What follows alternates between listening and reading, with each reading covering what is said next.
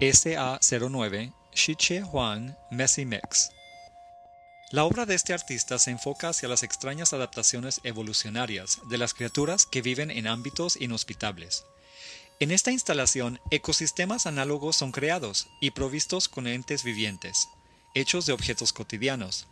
Materiales sintéticos son extraídos de los objetos típicos de la vida moderna, electrodomésticos, conectores, tubos, partes de computadoras, juguetes electrónicos, etc.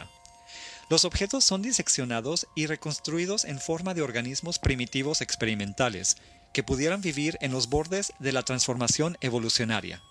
Ventiladores que se mueven, recipientes de plástico que conforman algún esqueleto, un sintonizador modificado para detectar sonidos y luces automáticas usadas para detectar.